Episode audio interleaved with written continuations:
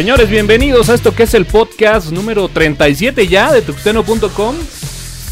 Ah, qué semana tan más larga he tenido yo. Ya lo platicaré ahorita en su momento, pero bueno, pues nos acompaña aquí como todos los jueves el buen Somera. Somera, ¿cómo estás? Hola señores, buenas noches. Pues sí, efectivamente, como dices, una semana pesada. También para mí estuvo algo ahí rarona, pero bueno, aquí estamos como todos los jueves para darle a esto que es el podcast. Y bueno, por este lado también tenemos aquí a Hugo. Hugo, ¿cómo estás? Hola, ¿qué tal? Buenas noches, Toño. Buenas noches, Somerita. Pues ya feliz de que ya casi se termina la semana. Eh, también quisiera dar un agradecimiento a todas las personas que me han estado escribiendo eh, y dando su retroalimentación. Créeme que va a ser tomada en cuenta. Excelente. Sí, yo también por aquí tengo, bueno, pues algunas menciones que hacer. Nos mandaron por ahí algunos correos electrónicos haciéndonos algunos comentarios que bueno pues los tomaremos muy en cuenta para bueno pues ir mejorando la calidad del formato del podcast de tuxteno.com y bueno pues también comentarles que ya tendremos un mirror de los podcasts. Esto es algo que bueno pues la verdad nos va a ayudar muchísimo sobre todo pensando pues para aquellos que tenemos un iPhone o que tienen por ahí un iPad y que bueno pues de repente quieren entrar al sitio de www.tuxteno.com y bueno pues se encuentran con el con el fastidioso player en Flash que bueno pues aún así traemos hoy algo interesante el día de hoy para poder ver precisamente este tipo de contenidos. Pero bueno independientemente de eso eh, pues la idea es eh, incluir ya un reproductor de HTML5 para audio en el sitio de tuxteno.com. Y bueno, pues agradecerle a la gente de linuxmexico.com que bueno, pues muy amablemente ya pusieron a nuestra disposición un servidor de FTP para bueno, pues poder ya hacer llegar estos contactos. Pero bueno, ¿qué les comento? ¿Alguna vez les ha tocado esos días que de verdad no la meten pero ni por equivocación? A ti sí te pasa seguido, ¿no, Somera? Pero, pero, pero más seguido de lo que realmente quisiera. Sí, lo sabes. No, bueno, pero eh, realmente hablando en, temas informáticos, ¿no? Por ahí me topé con la onda, dije, bueno, pues eh, no haciéndole caso a Valente después de su cápsula de hace 8 días, dije, vamos a instalar Debian, vamos a empezar a probar con Genome 3 y bueno, pues resulta que por ahí el driver de mi tarjeta gráfica pues tiene ahí unos issues bastante identificados y tuvimos que darle marcha atrás. Caray, señores, qué complicado de verdad ha estado, ha estado esta semana. Sin embargo, bueno, pues ya estamos aquí completamente listos para iniciar con esto que es el podcast de tuxteno.com. Así que, ¿por qué no nos vamos con esto que son las noticias en este el podcast número 37? Los acontecimientos que alteran la conciencia colectiva. De las palabras a la voz. Noticias. Bueno, señores, la primera noticia es el Software Freedom Day. Gracias a Dios seguimos dando noticias acerca del software libre. Esta es una, una celebración que se está realizando anualmente y se va a realizar dentro de ocho días. Es, va coincidentemente a caer con nuestro día de independencia. ¿Es el 16, 17 de septiembre? 16, Algo así. 16, ok. Así es, aunque bueno, eh, esta es una celebración mundial. Obviamente todas las personas están organizando diferentes actividades alrededor del mundo y México no es la excepción. ¿no? Eh, yo les recomiendo que visiten Software Freedom Day.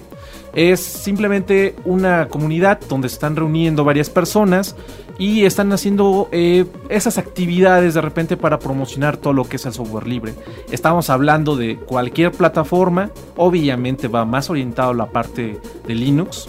Así es que todos los debianeros, ubunteros y linuxeros. a, sacar la, a, sacar los silbatos y las serpentinas, ¿no? Así es. Y la idea finalmente es atraer a, a más gente que conozca parte de lo que es el software libre, ¿no?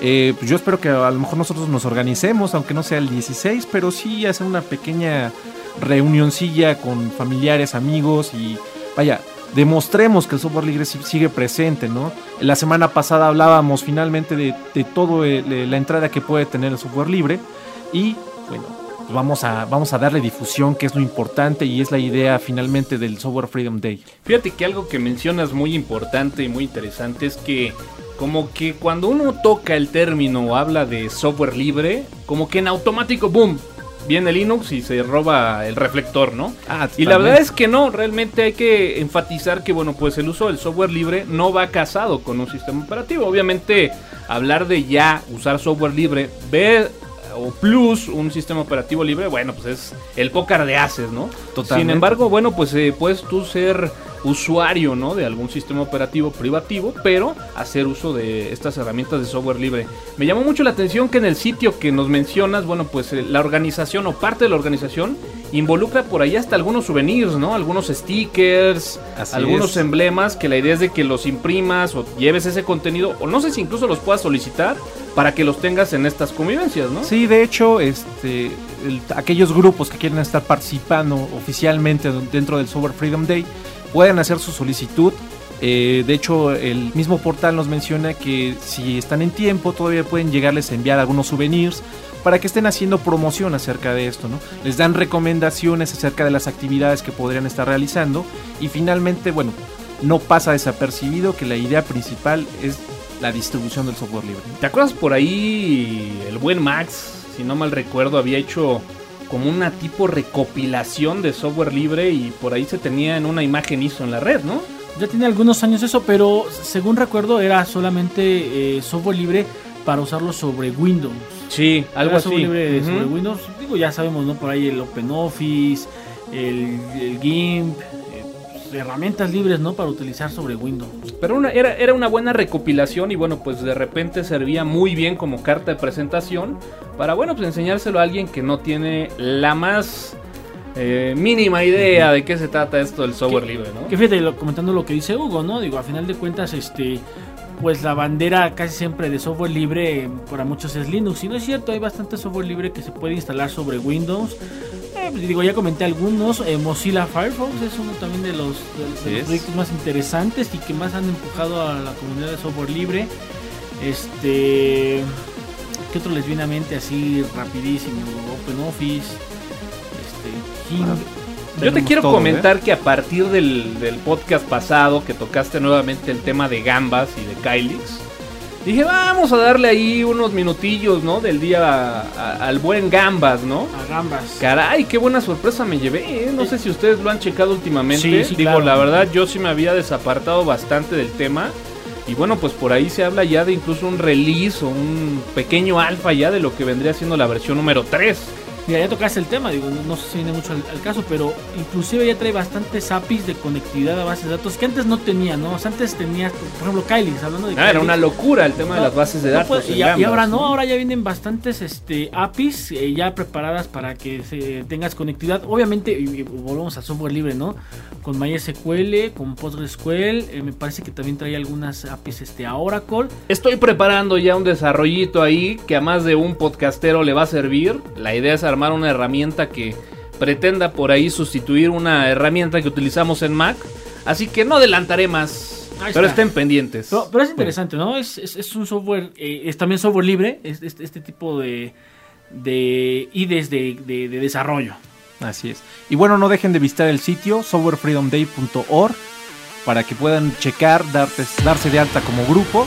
Y si todavía alcanzan los paquetes promocionales, bueno, que les pueda llegar a casa. Estaría excelente. Bueno, pues ahí está.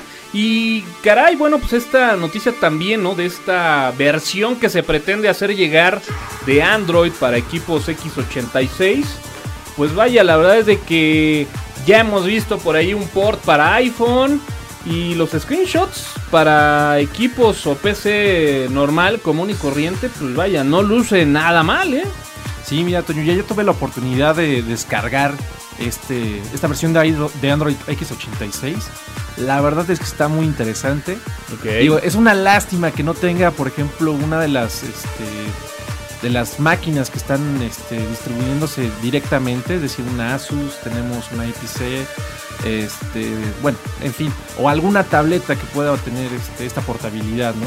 Realmente ya tenerlo y manejarlo con la PC eh, se vuelve un poco difícil, un poco tedioso, porque vaya, estamos acostumbrados a utilizar Android con los dedos, ¿no? sí, Entonces, sí, este, sí. de repente utilizar el mouse para bajar una ventana o estarse moviendo eh, se vuelve complicado. Fíjate qué buena analogía, ¿no? De repente cuando empezó esta moda de los tablets, recuerdo cualquier cantidad de fails de equipos touch con versiones de Windows, por ejemplo, y decíamos lo contrario, ¿no? O sea, realmente trabajar con los dedos un sistema operativo que no nació para eso y que nació para trabajarse a través de un teclado o mouse, bueno, pues no servía. Y esto es el caso Exacto. contrario, ¿no? Exactamente. El de dejar de utilizar ahora lo que es el mouse y el teclado para empezar a utilizar los dedos, ¿no? Pero aún así es muy interesante, ¿eh? la verdad me gustó mucho, yo lo estuve trabajando, digo, tuve unos problemitas con la, con la Wi-Fi, pero este, finalmente la conectividad este, vía alámbrica pues está increíble. Yo no, no sigo, bueno, más bien, sigo sin entender por qué la ansiedad de los geeks de tener algo que no es en, en un dispositivo para lo que no sirve. Pongámoslo en otras palabras, ¿por qué la ansiedad de hacer entrar en un cubo un círculo, no? Ahí está. Digo, ¿cuántas, cuántos, este, cuántos ports, lo podemos decir, o ports, Sí, ¿le quieres ports. llamar? Hay de, por ejemplo, de Mac para PC. Señores, lo hemos platicado muchas veces, ¿no? Mira, yo tengo, te- te- tengo que confesar que alguna vez lo hice. Claro, lo hemos hecho, lo hemos hecho. y- y la verdad Todos es triste el resultado porque la emoción te dura algunos segundos. Claro, y ya cuando arrancó y que dices tú, bueno, a ver, vamos a tratar de trabajar y, Y no, resulta que no, no, trabaja, no, se puede, no se. Y bueno, entonces de, de ahí, este, pues lo demás, ¿no? Que sigue y, y tratar de instalar cosas que no. de- de- desde el simple hecho de tienes Linux, le instalas temas para que parezca Mac. Tienes Mac, le instalas temas para que parezcan Ubuntu. Y tienes Windows, le instalas temas para que parezcan cualquier otra cosa que no sea Windows. Ese es un excelente punto, es cierto, ¿eh? Y esto creo que tiene cualquier cantidad de años. Pero yo creo que de ese tipo de movimientos descabellados han surgido grandes proyectos y grandes ideas. Eh, Desafortunadamente aquí no se ha cocinado gran cosa, ¿no? Entonces lo que, lo que dice Hugo, pues tiene razón, ¿no? Digo, lo que puede ser con los dedos, señores, es complicado hacerlo con el ratón. Bueno, Sí. y, y nada más así en resumen, digo, yo no lo he probado, nada más tuve oportunidad ahí medio de documentar un poco. eh, ¿Y las aplicaciones qué tal van? corren excelente. ¿eh? La verdad es que no utiliza obviamente el Android, Mar- el Android Market, que es la, la aplicación oficial para Android, pero utiliza una aplicación muy similar de, de Market. Se pueden descargar, realmente tiene buenas actualizaciones por lo que he estado trabajando.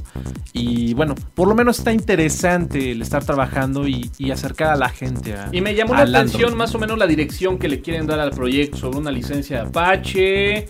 Y bueno, Así es. finalmente ahí eh, se ve que tienen un gran empeño en poder consolidar esta plataforma. Yo coincido contigo, o sea, creo que finalmente al, al final de la historia será simple y llanamente un experimento. Pero bueno, pues eh, creo que lo van encaminando al menos de inicio de forma correcta. Probablemente, Toño, eh, a lo mejor se haga un como un fork, a lo mejor sobreviva como un fork eh, más este más en forma.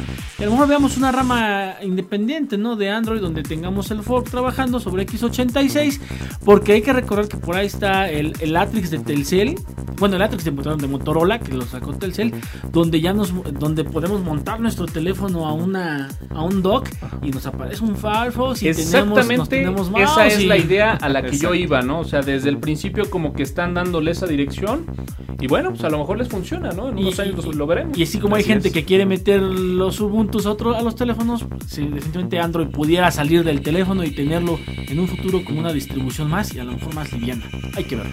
Así es, bueno, entonces visiten android-x86.org para que puedan conocer un poquito más acerca de este proyecto. Y fíjate, con esta noticia arrancamos el podcast número uno de la tercera temporada. Si no mal recuerdo fue el podcast, no sé, 21 o algo así. La nota Bueno. acerca del registro de los dominios triple X. Lo ¿no? recuerdo, lo Bueno. recuerdo perfectamente. Lo platicamos ampliamente en esa ocasión y bueno, pues mencionamos que sin duda alguna, pues eh, podría convertirse, ¿no? En un muy buen mecanismo de repente, pues para poder filtrar este tipo de contenidos, que bueno, los que hemos tenido la oportunidad de repente ahí de administrar un servidor Squid eh, o algún servidor proxy para limitar este tipo de sitios. Que yo aún tengo mis dudas si se debería o no de bloquear. Finalmente Yo ya creo- va muy de la mano con la Ah. cultura eh, cibernauta de No, no se los años. 90. No se debe bloquear, Toño. Pero de repente te lo exige, Bueno, ta- ¿no? también- Depende, también- depende, También, ¿no? Claro, también por hicimos un programa que hablaba de lo que hacíamos en los noventas en la red. y no, no es. se tiene que bloquear, definitivamente es... eh, yo creo que una de las características principales de Internet es que es un lugar, lo, lo voy a decir como, an- como de anarquía, es decir, no hay un gobierno como tal. Y al momento de que digas, a ver, todo lo que sea de esto se va a ir a 3X, estás queriendo meter como en, con- como en control lo que no debe tener un control. Completamente de acuerdo. Sin embargo, estamos hablando del entorno laboral. Pero ¿qué pasa en tu casa? ¿No? Si tienes niños, tus sobrinitos, pues como que ahí sí se te antoja restringirlo, ¿no? Así, no, totalmente. Yo, por ejemplo, en mi caso tengo hermanos pequeños que están creciendo, de repente, pues ellos tienen la libertad prácticamente de andar navegando. Claro. Y obviamente tienen esa gran facilidad de que desde que nacieron tienen una computadora prácticamente en las piernas, ¿no? Y no sé si te ha pasado, yo lo veo mucho con una sobrina que tengo que de repente me pide el teléfono o la iPad y el primer lugar a donde se van es a Google, ¿no? Claro. Entonces, bueno, pues ya teniendo Google, tú sabes que ahí hasta en, hasta en las imágenes de Google le pones por ahí algo raro y verás, ¿no? Bueno, ya ahí sería empezar a meternos en temas como de qué, qué, qué sí puede hacer una persona en internet o un niño, ¿no? Pero por ejemplo, yo sería, yo estaría a favor, que digo, no sé, yo sí lo haría, poner un, un proxy, un, un escudo en tu casa claro, y, y- y con eso controlas claro, pero este, por el- el supuesto. internet. Sin embargo, bueno, pues ¿qué pasa cuando tienes un teléfono móvil con 3G? Más difícil. Más difícil, ¿no? A- Protección familiar, finalmente. debe- debe tener, y creo que sí lo hay, ¿eh? una forma de proteger, o, o al menos sobre los Android. Lo voy a investigar, me voy a hacer ese propósito. No me voy a comprometer, pero lo voy a.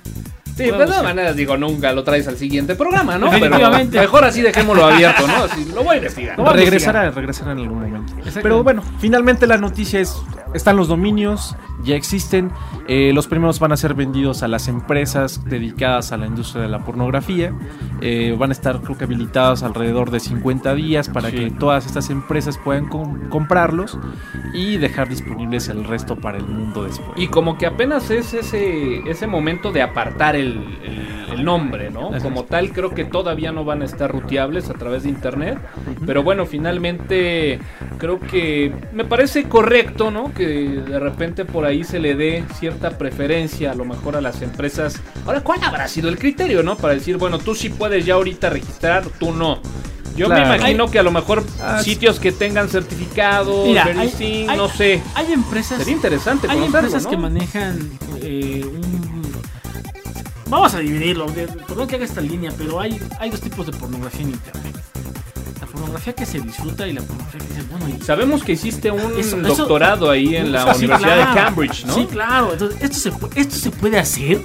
O sea, realmente digo, hay cosas que dices, no, qué bárbaro, no, no, no.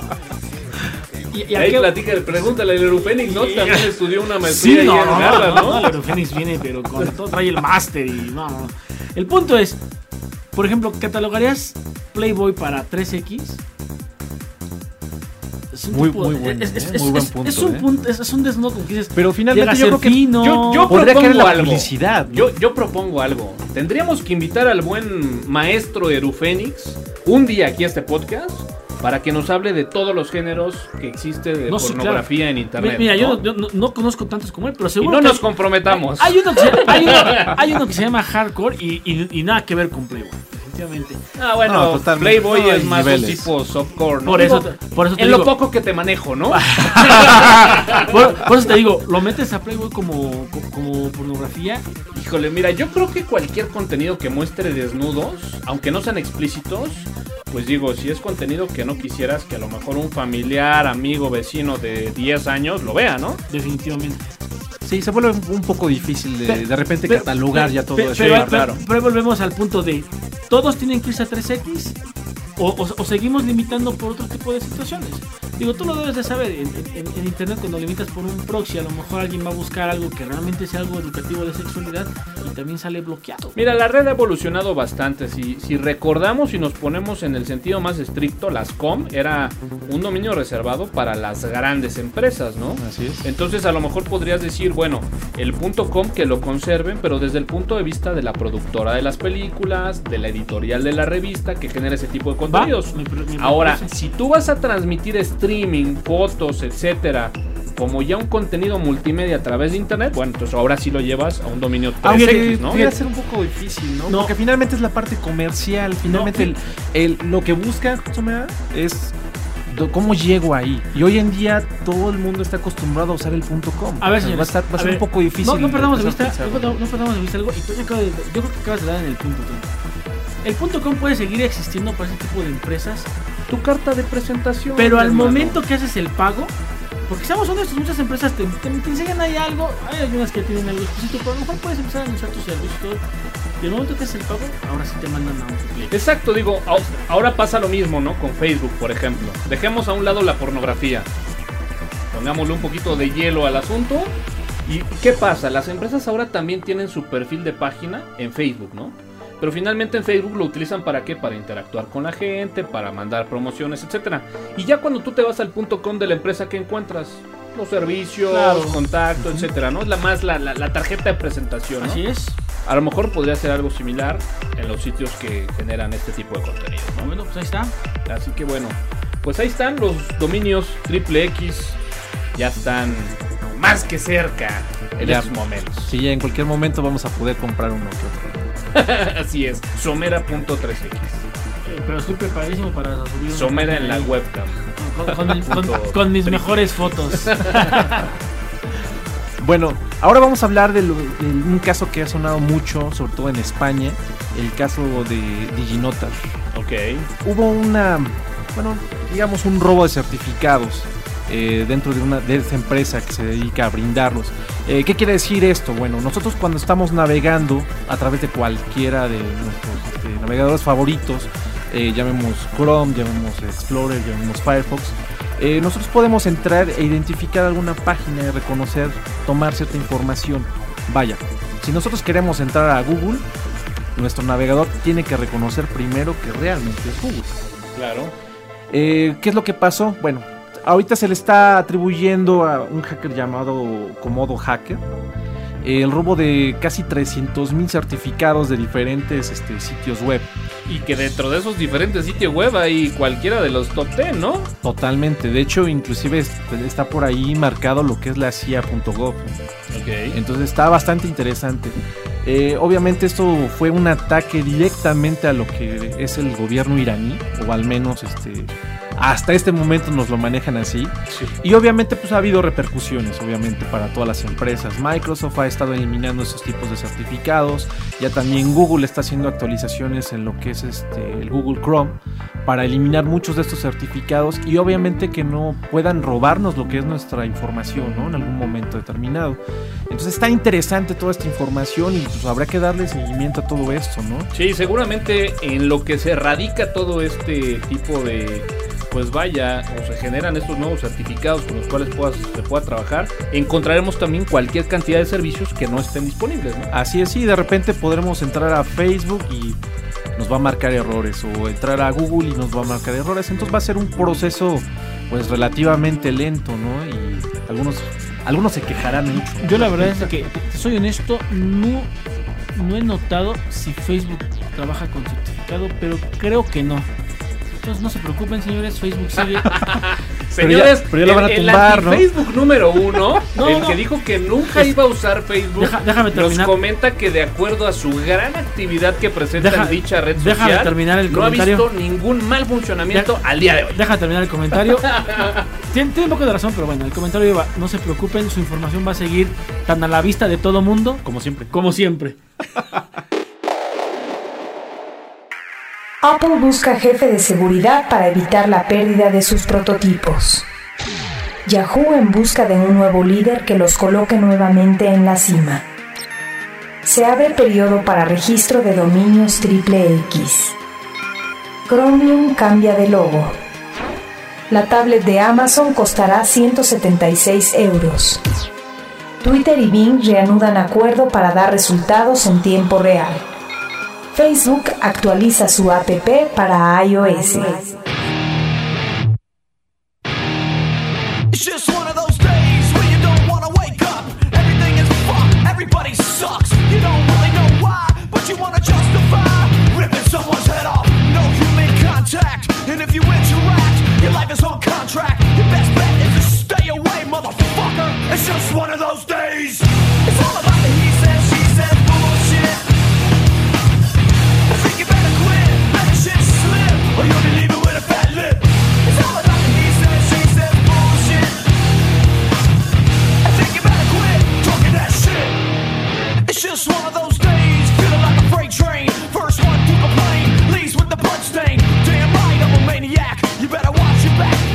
you program. And if you're stuck up, you just locked up. Next in line to get fucked up. Your best bet is to stay away, motherfucker. It's just one of those days. It's all about the heat.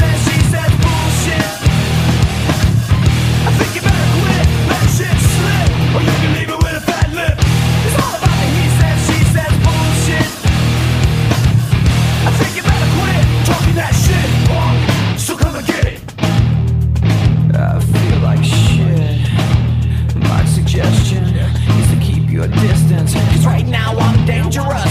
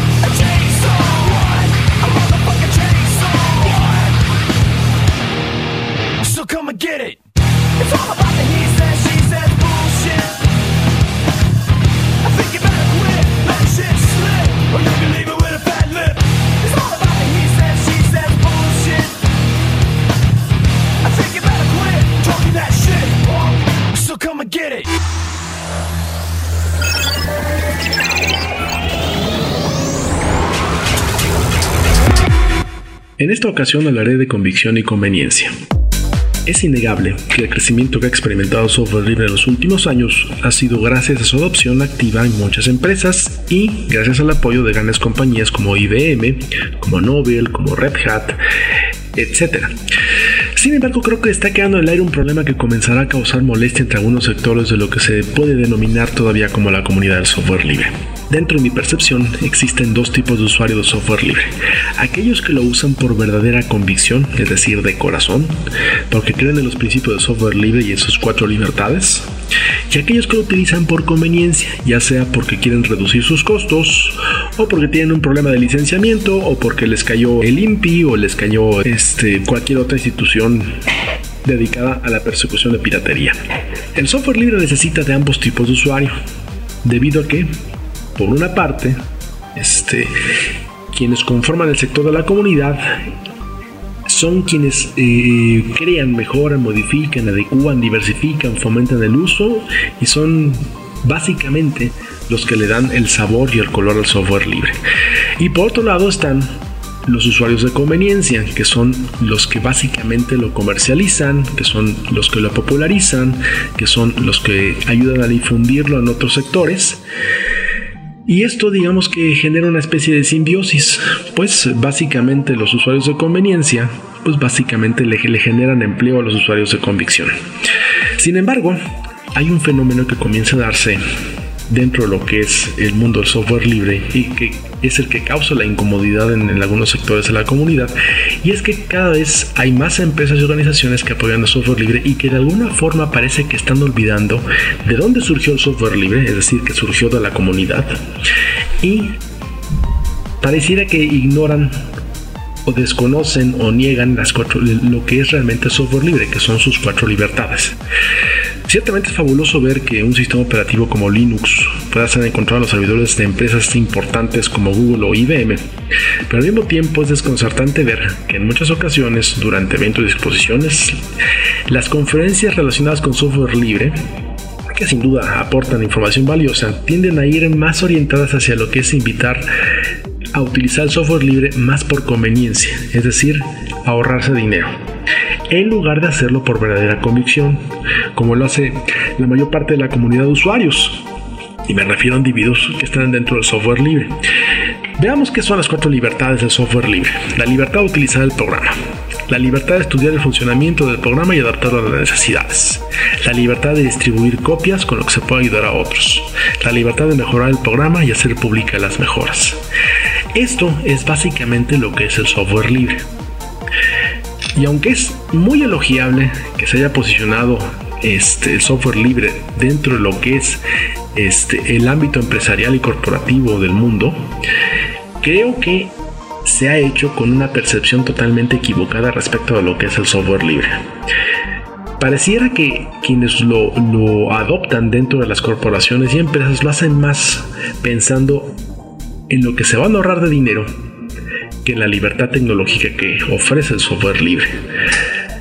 En México destacan algunos líderes o pseudo líderes que tienen una enorme difusión en los medios de comunicación y que pareciera que en sus discursos, si uno los analiza con cuidado, párrafo por párrafo y enunciado por enunciado, pareciera que realmente solo les interesa fomentar el uso del software libre por el ahorro de dinero, es decir, fomentarlo por conveniencia, es decir, fomentar el uso por conveniencia.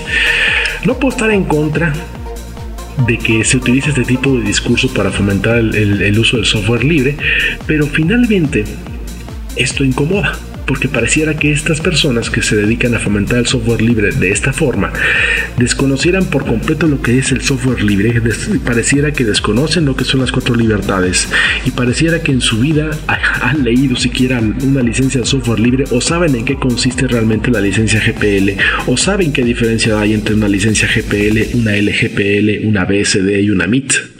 Yo creo que lo correcto sería que se fomentara el software libre basado sobre las cuatro libertades de lo que representa el software libre y dejar de fomentarlo como un ahorro en corto o mediano plazo.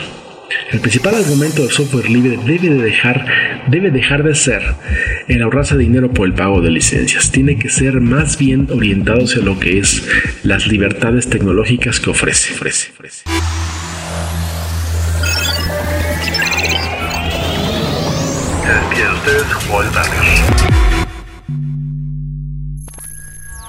Las frecuencias que se interceptan desencadenando tendencias y distintos puntos de vista.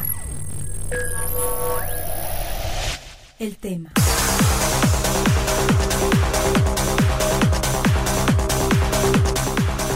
Hola señores, ya estamos de regreso al podcast de tuxeno.com y pues bueno, hoy traemos un tema eh, que muchos les va a traer así como que la polémica y espero que eh, las ganas de opinar, manden sus correos para ver qué... Pero vamos a arriesgar el comentario Vamos a el día de hoy. Y, que, y que manden sus correos, ¿no? A ver qué, qué opina la gente. Así es. Vamos a hablar de los ISPs. Pues por lo menos si no vamos a hacer un análisis así profundo, ¿no? Eh, o, o vaya, basado en un gran análisis, en un estudio de mercado, pues sí en nuestras experiencias, ¿no? O sea, finalmente, bueno, pues nos ha tocado por ahí seguramente más de dos o tres veces contratar un servicio y bueno, pues en ese inter, pues ves cualquier cantidad de opciones, ¿no? Así es. Yo creo que lo podemos dividir en dos, ¿no? Servicios de telefonía y servicios de datos. De datos, claro, lo que... Famoso internet, ¿no? Así es. El famoso internet, porque para que estemos hablando de lo mismo, cuando hablamos de datos estamos hablando de que te lleven el internet. ¿Y qué te parece si arrancamos pues por el pez más gordo, ¿no? Y estamos hablando pues de Telmex. Telmex finalmente ofrece pues los dos servicios, ¿no? Señores tanto Slim, telefonía de datos, bueno, tanto telefonía y datos. señores Slim, o patrocina el podcast o vamos a seguir hablando de, de- de su empresa. Déjame comentarte algo, ¿eh? Me acabo, de, me acabo de reivindicar con dicha compañía telefónica. Desgraciada, desgraciadamente es, como dijiste, el pez gordo aquí en México. eh, traen los mejores servicios. Tenemos que decirlo así. Traen Fíjate que en la semana, bueno, yo tendré que comentarlo en su momento cuando lleguemos a hablar de dicho proveedor de letras rojas, cuyos dueños tienen dos de las cadenas de televisión más importantes en México y tiendas enfocadas a un comercio eh, de una economía media baja. ¿no? electro- electrodomésticos Y muebles. y muebles. Pues bueno, finalmente visité a, a- a nuestro nuevo ejecutivo de cuenta Telmex, ¿no? Ya sabes, esos tipos acá un poco besos, de traje, Claro. en oficinas viejas, pero que bueno, finalmente el servicio es de primer nivel, ¿no? Bu- Bueno, de- no. Bueno, Ah, de primer muy- nivel hasta cierto punto, porque De primer nivel en país tercermundista. es Ah, que no me dejaron Ah, terminar ah, de, dar el comentario. No, fíjate que algo que me llamó muchísimo la atención y dije, esto lo tendré que comentar en el podcast, es que me decían, eh, actualmente en Telmex, el 60% de toda la gente que labora, dice, no me vas a creer, ¿en qué crees? ¿En qué grupo crees que está? ¿En qué crees que está el 60% de Telmex? Únicamente y exclusivamente concentrado para realizar qué? El soporte técnico. ¿no? Ah, No, por no, ahí por ahí. va, por ahí va. No, no, ni ¿No? idea. Bueno, pues se los platico rápido para no darle más vuelta. Fíjate que el 60% de la gente que trabaja para Telmex única y exclusivamente está para reparación de líneas telefónicas. O sea, todo este rollo de que levantan puentes, abren calles, que llovió, que chocó y que tiraron un poste y etcétera, el 60% de la plantilla de Telmex está únicamente enfocada a resolver eso. Sí, es que bueno, si hablamos de la infraestructura que tiene actualmente Telmex a, a nivel nacional, más bien es la única que tiene la infraestructura suficiente, ¿no? Est- est- están llegando algunas propuestas, ya lo, ya lo platicaremos, pero hace, hace, hace algunas, algunos años eh, había dos tipos de enlaces, ¿no? El enlace dedicado y el enlace, pues, no sé, para una empresa pequeña, para el hogar. Pero bueno, el enlace dedicado, estamos hablando de los E1s, de T1s, T2, etcétera, ¿no? Eh, esos enlaces únicamente los proveía Telmex. ¿Por qué razón? Porque es la única empresa que te da la constancia. Es decir, que tengas, que sea dedicado. Te dan un, un porcentaje de, te voy a dar noventa y tantos por ciento de estabilidad, etcétera. Empresas, otras empresas que a lo mejor te dan más ancho de banda, pero que pues de repente te cae, ¿no? funciona, Y hay, de y hay un tema también no, clave y- que también no podemos dejar eh, o no podemos perder de vista, que es la infraestructura en cuanto a la red. Eh, finalmente, bueno, pues habrá que decirlo que hasta antes que se pudieran liberar los medios, ¿no?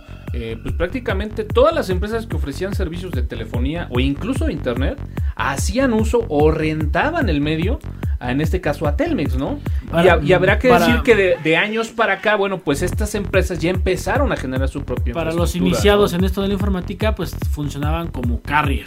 Así es. Era un carrier que a final de cuentas tenías que pagar la renta del carrier este, y la renta del servicio que estaban dando. Entonces ya no eran precios competitivos en muchas de las ocasiones, ¿no? Sí. De hecho, hoy en día sigue siendo esto. O sea, la, la mayoría de las empresas siguen todavía rentando este, pues, los servicios de Telmex, aunque a nosotros como usuarios finales nos los venden como sus propios servicios. Así ¿no? es. Digo, Ahora, como dices, finalmente sí están comenzando a tener esas inversiones, pero son en sectores muy específicos, sectores Atractivos empresariales. comercialmente. Claro, ¿no? por supuesto. Ahora, sí. no todo es bien sobre hojuelas. Seamos honestos, señores. Es de los servicios caros. Cuando se cae, dura bastante tiempo abajo. Y bueno, ni que hablar que dentro del servicio de datos, las IPs más baneadas de México son las de Telmex. Pues mira, ya nada más redondear para cerrar el, tema con Telmex. Digo, yo creo que sin duda y sin temor a equivocarme, Telmex es uno antes de que lo tome Slim y otro después de que lo tome Slim, ¿no? Claro. La cantidad de lana que también le ha invertido el señor a la empresa ha sido de verdad de llamar la atención y definitivamente ha cambiado la industria de las comunicaciones a lo que era Telmex en ese momento, ¿no? Ahora, Finalmente sigue siendo un pez gordo. Ahora, con todos los beneficios y, todo, y toda la, la parte negativa que eso conlleva, ¿no? Ahora, Antonio, el nombre de Telmex se le quedó como Telmex y Teléfonos de México ya no tiene nada que ver con Teléfonos Seguro, de México. Porque Telmex tiene presencia en toda Latinoamérica, ¿eh? Sí. Seguro. Te- Telmex tiene presencia en Latinoamérica y entonces, bueno, pues es una empresa eh, a nivel mundial. Desgraciadamente los precios y sigue siendo el Internet uno de los servicios más caros a nivel mundial para lo que ofrece. Pero bueno, finalmente se rompió esta brecha. Finalmente, bueno, pues eh, empezaron por ahí a salir, a realizarse inversiones, eh, como lo comentábamos, algunas empresas telefónicas apostaron por generar su propia infraestructura.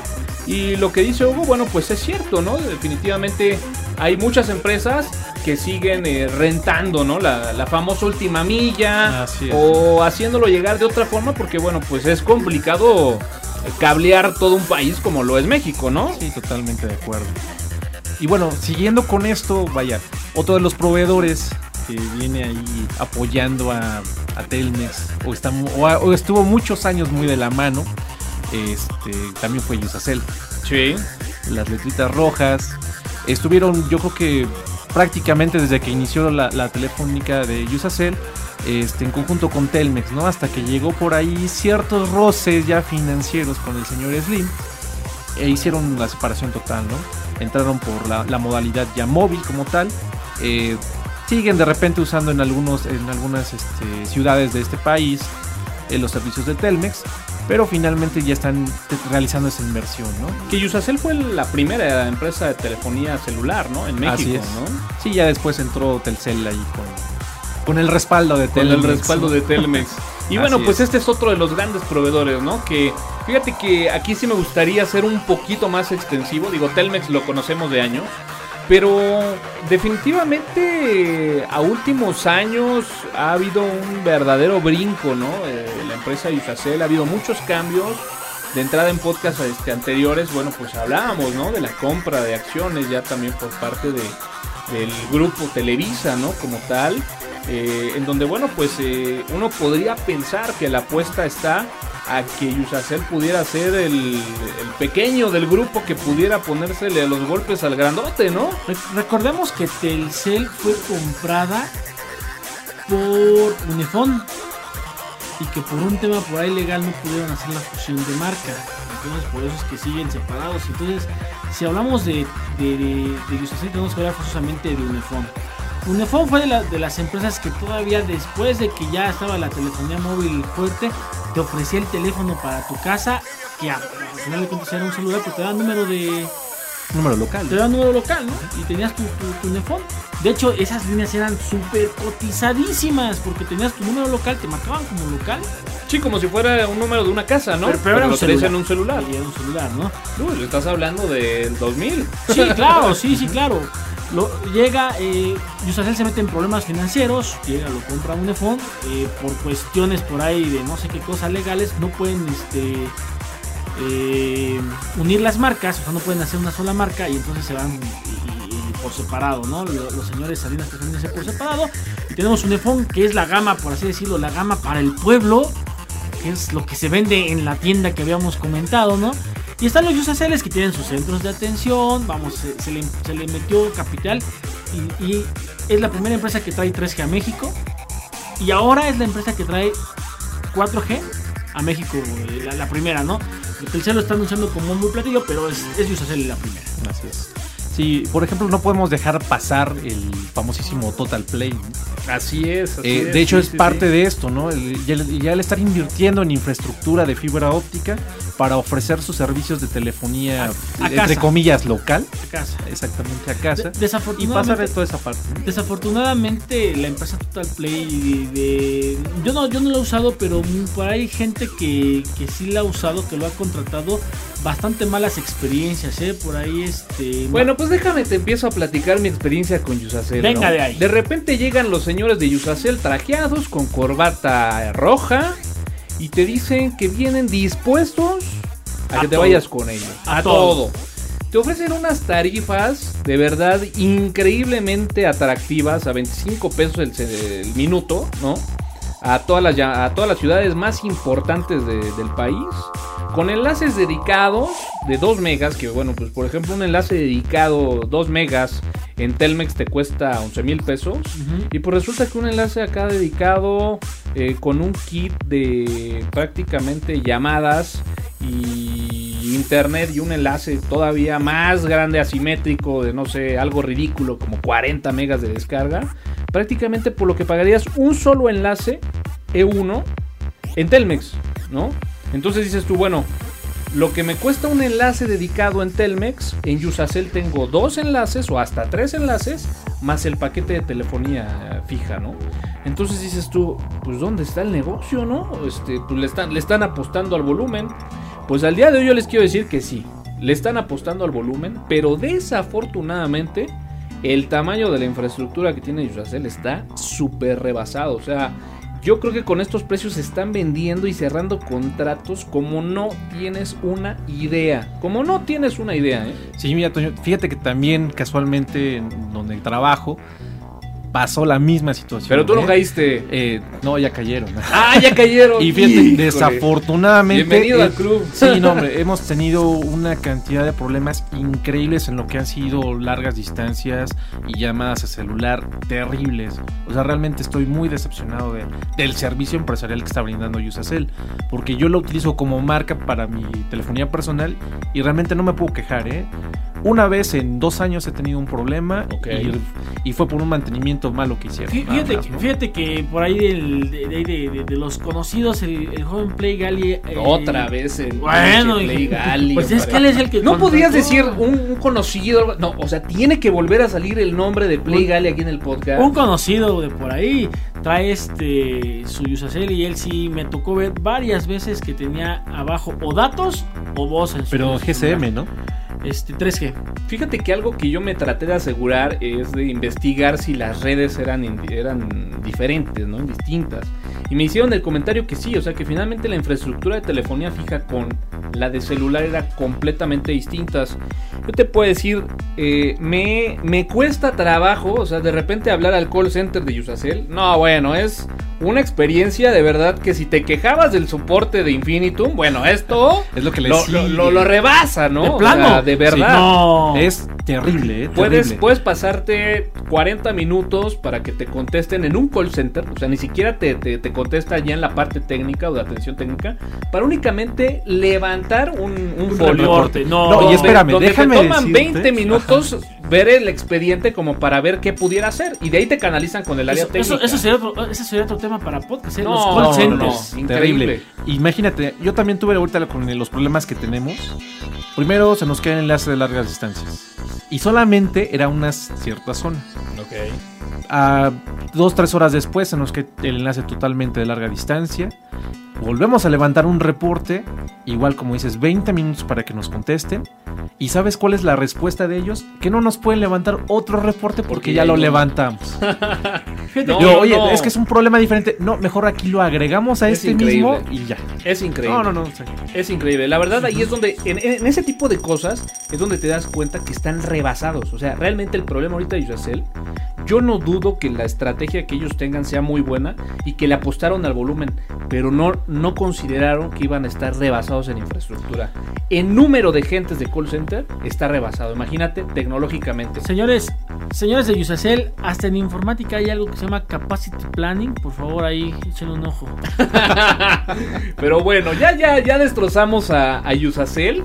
Digo, habrá que decirlo, eh, la cantidad de infraestructura que puedes crecer versus lo que te costaría hacerlo en Telmex, pues bueno, hay una diferencia abismal. Sa- sa- Pero ¿sabes la Toño? calidad del servicio ¿Sabes qué, Toño? Eh, lo, lo- lo termina costeando prácticamente a la par, ¿no? Bueno, ahora, ¿qué sigue? ¿Qué sigue? Bueno, pues tenemos otro tipo de proveedores. Movistar, ¿usted, ¿alguien ha probado Movistar? Vamos, déjame, A nivel empresarial- Déjate, déjate la cambiamos con Telcel primero. Ok. Porque eh, eh, estamos comentando que Yusacel está apostando a grandes velocidades y al volumen. En el caso de Telcel son más conservadores. Yo estoy seguro que tienen redes que dan para más, pero te, te venden pedacitos ¿no? del pastel y te tienen limitado el ancho de banda en prácticamente en todo, ¿no? Sin embargo, bueno, pues es como que primo hermano, ¿no? De Telmex Pero- y finalmente y es telefonía celular. Y es ¿no? Pero es constante, es un servicio constante que lo tienes ahí. Si contrataste es un servicio de 512K, pues tienes tus 512K. Cumple la media como Siempre. Telmex. No más, no, menos. Pero ahí ¿no? está. Bueno. En el caso de Movistar sí, sí me parece que también dan servicios de telefonía fija, no nada más eh, telefonía celular. Eh, ahí, bueno, pues igual el detalle es de que no tienen una red eh, a lo mejor ya tan avanzada en cuanto a fibra como lo tiene Yusacel. Pero bueno, están entregando por ahí soluciones de microondas, ¿no? Mira, yo con Telcel, eh, perdón, con Movistar nunca, nunca he tenido un Movistar, pero mi pregunta es, ¿y cuando tienes que quejarte eh, a, a telefonía móvil, ¿a, a dónde vas a quejarte? Porque yo siempre veo tienditas, pero nunca he visto un centro de atención Movistar. Buena pregunta, ¿eh? O sea, ¿a dónde, a- Sí. ¿A dónde te vas a quejar? Porque aquí, al modo, Yusacel, digo, hay tres, cuatro que tú llegas y te puedes quejar. Telcel, pues te puedes ir a quejar. Pero Movistar, ¿a dónde te vas a quejar? No, sí, sí hay centros, ¿eh? No, no, no. Son muy, son muy pequeños. eh, De hecho, por ejemplo, aquí en Toluca, yo nada más conozco uno. ¿Cuál? ¿Cuál? Bueno, a, lo mejor de, de- por De cada 10 hay 5 de Yusacel y por cada 5 de Yusacel hay uno Movistar. No, no, A lo no, mejor. no, dígame Sí. cuál. Está en una plaza por aquí cerquita. Este, Plaza San Juan. Ah, sí, cierto. Ahí Sí. está, ahí está uno. Tienes razón, pero es el único que conozco. Eh, Por eso te digo Sí, que nada más existe número, uno. ¿no? Y, es, y es raro porque finalmente Movistar es una de las empresas europeas más poderosas en el mercado. Así es, el nombre telefónico. En, en México, desafortunadamente, no ha tenido esa gran inversión. Le ha apostado más a, a sus dispositivos móviles, no a la parte no está empresarial. muy bueno, pero fí- fíjese que algo que no hemos Sin, comentado. sin- sin embargo, el tema tam- también va, va más, más que nada en torno a servicios de telefonía fija e internet, ¿eh? Ojo. Ah, ok, ok, bueno. Ahí está. Porque, por ejemplo, hablando de otro tipo de proveedores, pues tenemos Maxcom. No Ah, sé si han ah. trabajado con Maxcom. No. ¿Lo ubican? Bueno, yo, yo he tenido la oportunidad de trabajar con Maxcom, algo muy similar a Usacell, incluso lo comentabas perfectamente bien, ¿no, Hugo? O sea, de repente te encuentras una persona que es Maxcom, que de alguna forma es el que te vende el servicio, Así es. y te encuentras que, bueno, pues de repente la gente que va a ponerte los equipos, a colocarte la antena de microondas, o sea, pues es gente 100% subcontratada, que a lo mejor hasta es de otro proveedor, ¿no? Sí, Llámese. Usacell, ¿no? Ya tocaste este microondas. Yo trabajé con, con Axtel. Ok, Axel. Ofrece, ofrece muy buenos enlaces empresariales. A mí me daba 4 IPs reales en su momento. Este, todo era por microondas, pero te daba, eh, bueno, nos daban en ese entonces 5, 5 megas reales de bajada, un mega de subida. Y este, el servicio era, eh, tardaron, en- o sea, se hizo el contrato y sí tardaron bastante en irme a ponerlo, pero ya cuando estaba activo era de los mejores enlaces que yo he tenido, ¿eh? ¿Y te puedo decir por qué, Somera? No, dime por qué. Porque finalmente utilizaban la infraestructura de, De- ah, sí, claro, sí. Sí, sí, no, de, eh, de hecho era caro, ¿eh? Era, Sí, era sí, caro, y pero ellos te lo decían, ¿no? Mira, este enlace yo, yo me lo llevo a mi central y... Y por ejemplo, Sí. con Maxum, con Maxum me pasaba eso, ¿no? O sea, según la radio base a donde te apuntaran en ese momento la microonda, tenías que checar qué capacidades de ancho de banda podría Claro. cubrir esa radio base, ¿no? Entonces, complicado el tema. Eh, otro, otro de los grandes que está ahí, que no lo hemos mencionado, es Alestra, ¿no? Alestra que, bueno, pues también formó parte de la columna vertebral en su momento de Telmex, ¿no? Yo pensé que ya había desaparecido al extra. An- No. anda, anda por ahí. Ahí sigue, ahí anda sigue. por ahí. Sigue vivo. Eh, De hecho, déjame comentarte que yo creo que uno de los proveedores más robustos, a lo mejor si tú quieres, vaya, guardando las distancias en cuanto a tamaño, pero sí en el tipo de cartera de servicios, yo te podría decir que pegándole muy al tipo de servicios que ofrece Telmex. ¿eh? pero, pero Alestra también utiliza el backbone de Telmex. O sea, digo, finalmente, pues volvemos a lo mismo, ¿no? Es una gran mezcolanza entre proveedores, uno sí, uno no. Yo creo que aquí lo importante es resaltar, bueno, ¿qué vas a contratar? ¿Con quién lo vas a hacer? Y que puedas analizar, bueno, pues cómo te van a responder, cuánto tiempo van a tardar en instalarte, qué problemas puedes tener de- según el medio que te ofrecen y te hacen llegar los servicios. Porque bueno, en resumen y lo que podemos concluir con este tema, pues es eso, ¿no? Como que todos dependen uno de otro Así en es. diferentes y, y- y por ahí tenemos, tenemos algo más local. y yo creo que en todas las ciudades de México debe haberlo. En el resto del mundo no lo sé. Pero bueno, más local. Por ejemplo, Cablenet. Cablenet que también te ofrece por ahí este eh, conexiones de fibra óptica. Ya comenzando Y, con y- sus y- y- paquetes. y- utilizan este su backbone de ellos, o sea, es propio de ellos, ¿no? Este, el problema está que de repente su, ya sus, sus, sus troncales y sus rutos por ahí están así medio, medio raros, ¿no? Pero Volvemos a caer en la parte de la distancia, ¿no? Dependiendo de dónde se encuentre toda su infraestructura, al, pues ofrecen ciertas limitantes, ¿no? al menos aquí en Toluca eh, tengo entendido que tenían ahí un, pues no sé cómo, cómo llamarlo, un, anillo de, fibra óptica. Entonces si estabas a una distancia, creo que hasta 100 metros, te tendían la fibra a tu, a, tu empresa y también te ofrecían un muy buen en- enlace. Yo tuve la oportunidad no, no de utilizarlo a nivel este internet, sino a nivel como una WAN. Y sí, te, te ofrecía 10 megas reales en una distancia de, de 5 kilómetros. Y sí, es que... Cerrémoslo. De, Bastante de- bueno. de todo este bagaje de proveedores, eh, ¿con cuál te quedarías, Hugo? Voz y datos. Bueno, con la cuestión de voz, finalmente Telmex ha sido, este, yo creo que el proveedor, No hay para dónde arrimarte. El, yo creo que el, mejor. Por lo menos no nos, no nos corta el servicio, que es lo más importante cuando dependemos mucho de ello. En la parte de, de datos, yo creo que también me quedaría con Telmex. Aunque estoy abierto a las demás opciones, ¿no? Somerita, Mira, tiene bastante que no hago uso de los servicios, pero por lo que toda la gente me ha platicado, creo que Telmex es, es, es la opción. Desgraciadamente no la mejor, pero es, eh, eh, de- dirían por ahí, es el menos peor. Es el pues fíjate que yo en cuanto a voz definitivamente sí tendría que decir que Telmex, o sea, señores, si van a hacer un cambio de infraestructura en voz, no le muevan, no le muevan de verdad. Quédense con Telmex y para que no se vea así medio ardidón el asunto, fíjate que a lo mejor en tema de, de datos, para efecto de costos, beneficios, anchos de banda, probablemente ahí sí me atrevería a recomendar un poquito a Yusacel. Créalo o no.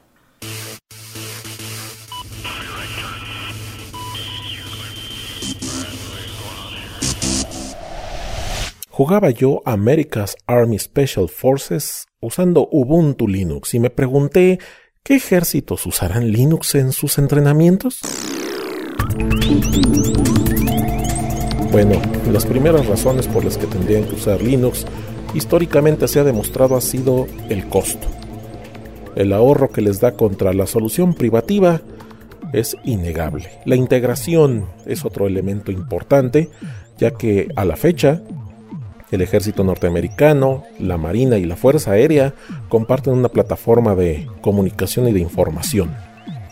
Ya lejanos quedaron esos días cuando la Fuerza Aérea, con sus 300 PlayStation, estaba diseñando un clúster de computadoras, ya que en aquel entonces el PlayStation permitía correr Linux.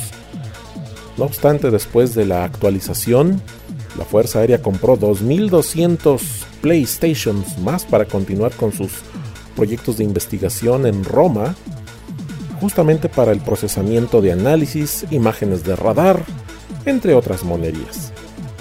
Pero, ¿por qué tiene que atravesar cualquier sistema operativo que deba de aspirar servir a un ejército? Bueno, existe un nivel de evaluación de calidad, el cual va del nivel 1 al nivel 7. Bueno, a la fecha ningún sistema operativo ha cursado el nivel 7. Sin embargo, y este fue un argumento esgrimido por Microsoft, es que ese sistema operativo no cumple con el nivel 7, pues es que tampoco tu producto. Así que Microsoft, ni modo, Linux es totalmente abierto y permite que se haga un proceso de integración y de construcción desde la raíz. Bueno, bueno, pero mucho del ejército norteamericano. ¿Qué otros países utilizan Linux en sus fuerzas armadas? Bueno, el Reino Unido, que son muy amigos y hermanos de los Estados Unidos. Francia, quienes de paso contribuyen al código eh, del proyecto Mozilla. El ejército de Venezuela de Hugo Chávez. Y el ejército rojo chino lanzando sus ataques e iniciando todo este zarandeo de las guerras cibernéticas. Bueno, los proyectos más comúnmente publicados son los del ejército norteamericano, así que me regreso a comentar cuáles son los proyectos en los que Linux está presente. Por ejemplo, el programa ejecutivo para tecnologías de la información en la oficina, la cual es responsable en el seguimiento para la adquisición de servicios y productos para toda la fuerza naval. Otro proyecto es Scimitar, Simulation and Training for Advanced Readiness, o sea, un simulador de batalla. Otra área es el análisis de señales de radar, los sistemas de comando electrónico de la Fuerza Aérea. Linux se utiliza en el Pentágono y en el Departamento de Defensa y en proyectos un poquito más humanos, el iRobot, donde están utilizando un sistema embebido, incrustado, internado dentro de un vehículo para que se pueda manejar de manera autónoma sobre un terreno útil para exploración militar, vigilancia y ah, misiones de rescate. Linux también se le utiliza en submarinos nucleares. Con esto yo espero que usted pueda dormir tranquilo todas las noches porque sabe, Linux está cuidando el gatillo de esas armas. Linux también está en los sistemas ERP militares y en sus bases de datos que gestionan 1.2 millones de registros de todos los soldados. También hay simuladores para la plataforma de vuelo F-16 por parte de la empresa Lockheed Martin se ha vuelto tan popular y por ser de bajo costo que otras ramas del ejército ya consideran muy seriamente migrar a pesar de que salen gritos desde Redmond. Pero ¿quién más proporciona soluciones de código abierto? Porque no nada más es el software.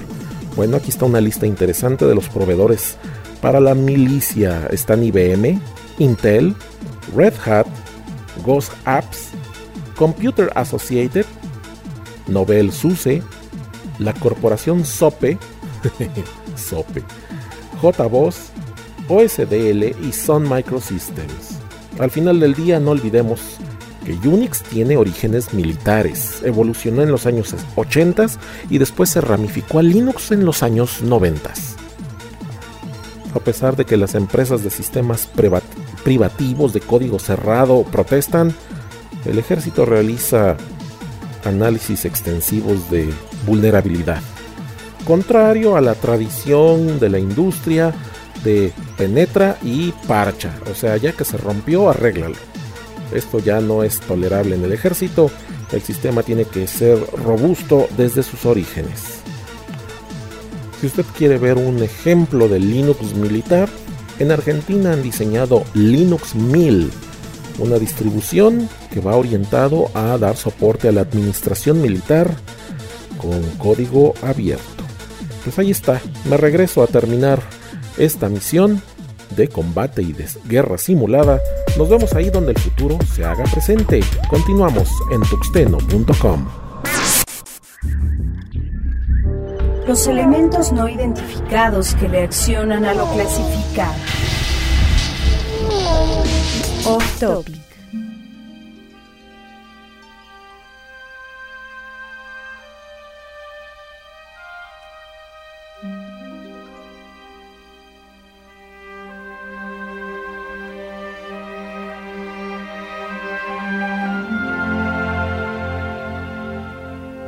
Bueno, pues hoy en Off Topic, caray, esta noticia, ¿creyeron que se nos iba a olvidar? Para nada, señores. La próxima semana, el día 14 de septiembre, los seguidores y amantes de estas legendarias películas de Star Wars, bueno, pues ahora las podremos tener en Blu-ray. Pero bueno, ¿ustedes son, son fans son Yo seguidores de Star totalmente Wars? ¿Sí? Eh, so- Sí. so- solo, pues, ¿cómo se le podría decir? No soy fan, seguidor probablemente sí. Pero tú eres, eh, vas pero en contra de la corriente, No, cabrón. bueno, no. O sea, si te dicen, si te dicen blanco, nada, a mí me gusta el negro, cabrón. Si te gusta el, si a alguien le gusta el silencio, ah no, tú quieres ruido, cabrón. Qué bárbaro. Pero bueno, No, este- tú sí eres fan de Star Wars. Totalmente, sí, desde pequeño, ¿eh? siempre me ha gustado la, la, este, la saga completa. De hecho, sigo esperando los últimos tres capítulos. Ojalá algún día aparezcan. Ojalá. Y por lo menos el mejor. No, bueno, se, se ve que eres clavado. A ver, Sí, y tú sí como, me y gusta. tú como clavado, digo, se ha armado una gran polémica en torno a esta nueva edición en Blu-ray por las modificaciones que le han hecho a algunos fragmentos ahí medio raros, los ojos de los Ewoks, el Sí. último grito de Darth Vader cuando arroja al emperador. ¿Qué opinas? ¿Tú te, te- te agrada o tú crees o eres de la corriente más de no, Más no, no, conservador. tiene que ir original a como se editó? No, a mí me gusta que, que haya variedad, que finalmente nos ofrezca algo bueno. Digo, la tecnología ha avanzado tanto para hacer estas mejoras.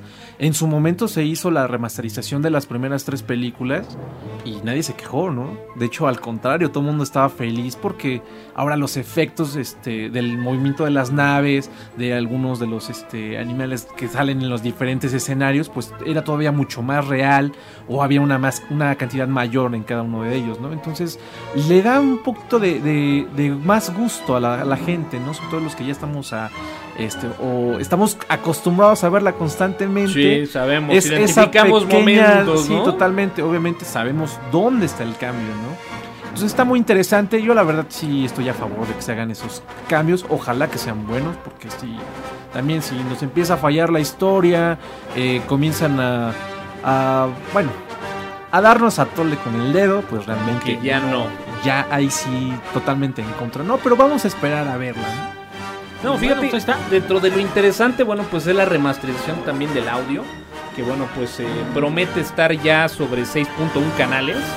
Que pues caray, para los que tienen un buen home theater, bueno, seguramente lo podrán explotar y podrán comprobar los 6.1 canales, que bueno, pues, veo difícil que alguien tenga ahorita un equipo con 6.1. De por sí, eh, pues vaya, no, no, no, no, no es fácil encontrar contenido que te entregue además un audio en 6.1 canales. Así es. Y, y bueno, algo que me llamó muchísimo la atención también y lo platicaba por ahí eh, la gente que estuvo a cargo de esta remasterización es que bueno, finalmente la saga de Star Wars es una película donde destacan los negros y los blancos, ¿no? Donde Así hay una es. gran cantidad de reflejos. Entonces, eh, hay gente que bueno, de repente se pregunta en las redes que por qué tardó tanto. Es que realmente el proceso de remasterización que, que se llevó a cabo en Star Wars fue una remasterización de verdad profunda, en forma. Hay una gran cantidad de, de- contenidos ya que puedes encontrar en YouTube, en donde de- definitivamente volvieron a hacer el... eh, vaya, o hicieron nuevamente la toma de secuencias con maquetas, obviamente ya todo digital, ¿no? No se hicieron las maquetas eh, de cero, pero bueno, puedes encontrar nuevamente los primeros y los segundos planos. Entonces el segundo plano te encuentras que es una fotografía con una definición bárbara, ¿no? Así es. Y los reflejos, bueno, pues la verdad es de que como se pueden dar cuenta nos estamos frotando las manos ya para, bueno, pues en el siguiente puente que además se presenta y nos cae ad hoc, pues chutarnos las 6 desde las 8 de la mañana hasta las 9 de la noche. No, hasta más. Hasta más, Hasta dos más. veces, ¿no? Por sí, disco. sí, por supuesto, porque Los- vale la pena verla. Lo- Los verdaderos fans tienen que ver también toda la, toda este, las guerras clónicas, Toño. Entonces, Cualquier cantidad de contenido ahí está para el fin de semana. Y Sí, bueno, hay, que, pues hay que meterlos en medio. Y tienes otra nota, ¿no? Que también sí, es casualmente muy, muy también. geek. ta- eh, coincidiendo con la parte de las guerras, también Star Trek llega a sus 45 años.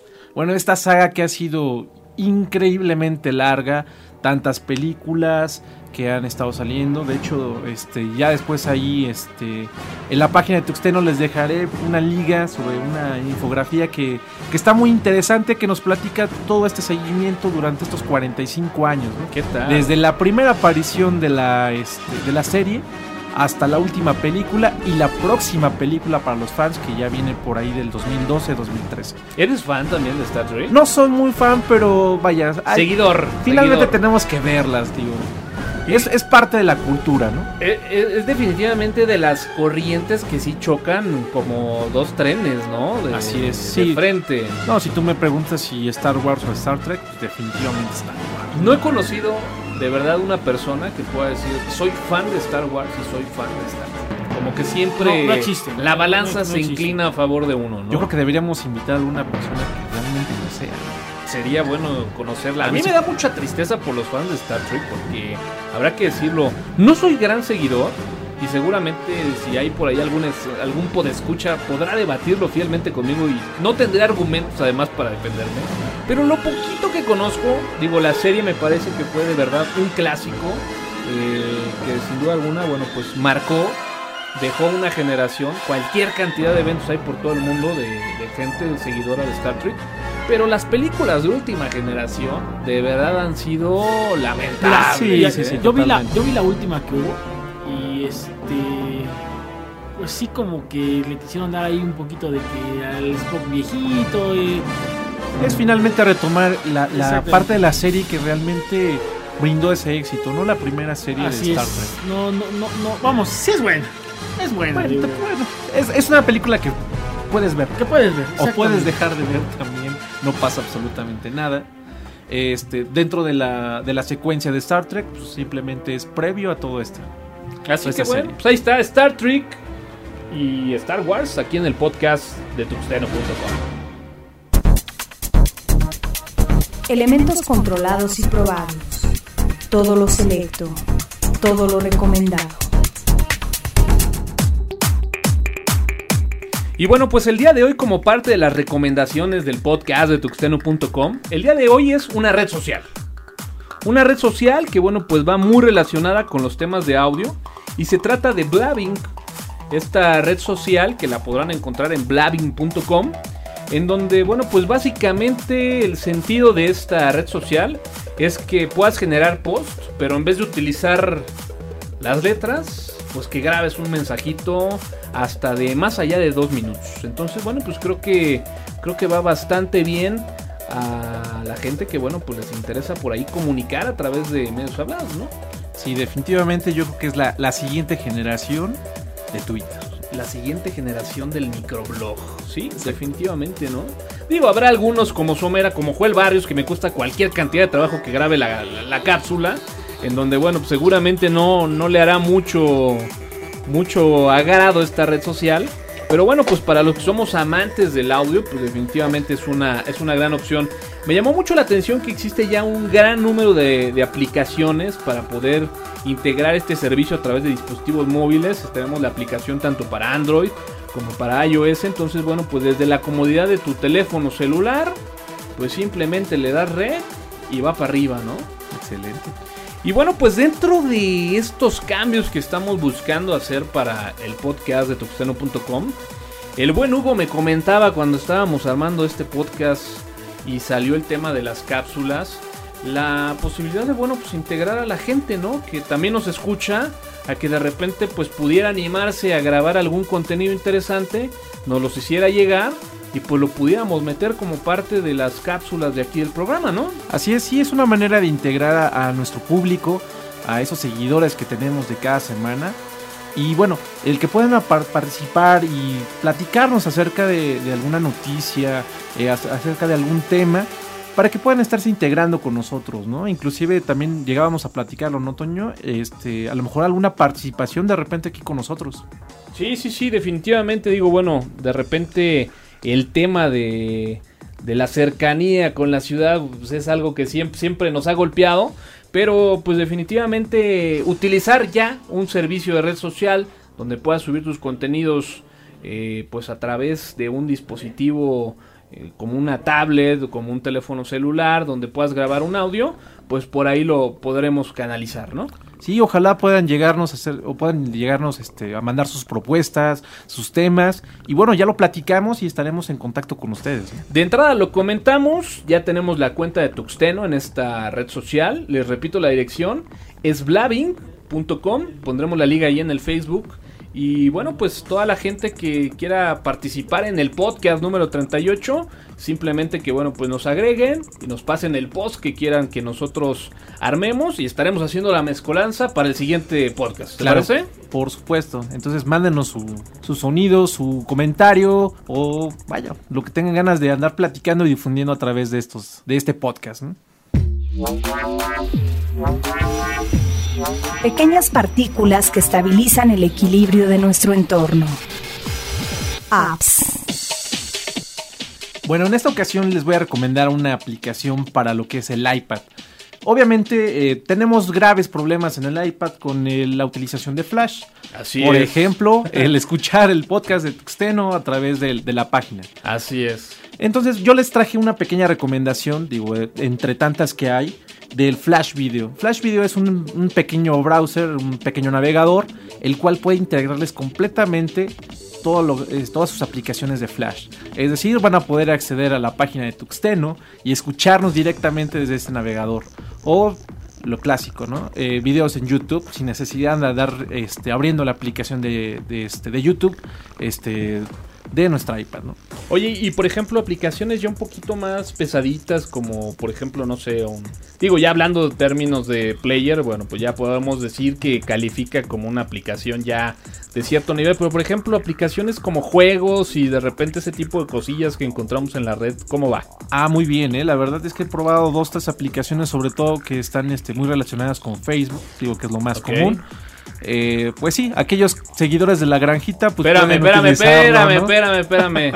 Yo te- no tenía abierto Somera el micrófono y no se alcanzó a oír, pero preguntaba a Somera qué onda con la granjita. Ahora que ha estado muy metido con Facebook, este, ah, ahí está ya abierto tu micrófono, Somera. Digo, ya nada terminando, preguntaba la granjita, Somera. ¿Cómo, ¿Cómo va la granjita? Sí, muy bueno para Está las bien. aplicaciones. ¿eh? Ok, perfecto. Pues nada más, ¿nos repites el nombre? Es Flash Video y pueden descargarlo desde el App Store. Ok, pues ahí está la recomendación aquí en el podcast de tuxteno.com. Expande tu neurosis auditiva en la cuenta de Tuxteno a través de Twitter y Facebook. Y señores, con esto llegamos al final de este, el segundo podcast de la cuarta temporada. El podcast número 37. Se nos fue rapidito hasta eso. Y bueno, pues eh, trataremos de publicarlo lo más pronto posible porque de verdad les reitero, este proveedor llamado Yusacel y esta semana, vaya que me han hecho una semana bastante complicada. Señor Hugo, Pues muchísimas gracias, Toño. eh, muchísimas gracias a todos ustedes y síganos todavía. Ah, por ahí, este, no olviden mandarnos sus comentarios y este, para poderlos incluir en el siguiente podcast. Así es, no dejen de mandarnos su cápsula y estaremos aquí haciendo un mix de todas las que lleguen para poder integrar el contenido de la banda tuxtenera. Hugo, gracias. Gracias, Toño. Somerita, vámonos. Señores, fue un muy excelente programa, me gustó, me agradó cada, cada vez que pasa un programa de, de los podcasts, me gusta más que el anterior. Pues gracias a todos y ya saben por ahí, arroba CG Somera en el Twitter. Arroba Tuxdragon. Y bueno, pues estaremos grabando dentro de ocho días o Lo nos más- tomaremos. Lo más seguro es Nos que tomaremos el puente. Yo creo que vamos a tomarnos el puente, nos va a servir para recargar pilas. Vamos iniciando esta temporada, pero las semanas han estado ¿Tú qué dices, pesadas. Hugo? Vamos a darle al software libre. Vamos a darle al software libre. Miércoles. Ahí vemos, ahí les avisamos por Twitter. Señores, yo soy Antonio Karam, AN Karam en Twitter. De verdad, muchas gracias a toda esa gente que nos sigue jueves a jueves a través de www.tuxteno.com en el streaming en vivo. A toda esa gente que, bueno, pues descarga este podcast y lo escucha de forma diferida. Y bueno, pues agradecerle a toda la gente que colabora y hace parte de este podcast. Joel Barrios, Valente Espinosa, yo soy Antonio Carama, N Carama en Twitter y nos escuchamos en la próxima. El podcast de tuxteno.com es patrocinado por alcancelibre.org, El conocimiento al alcance de quien lo busca. Campus Party México, Innovación y cultura digital. Pyme Libre La casa del podcast bien hecho. y dirtmode.com. Generando contenidos radioactivos, auditivos en la red. Xeno.com es una producción de Dirt Mode, bajo la licencia Creative Commons versión 3.5, atribución no comercial, México.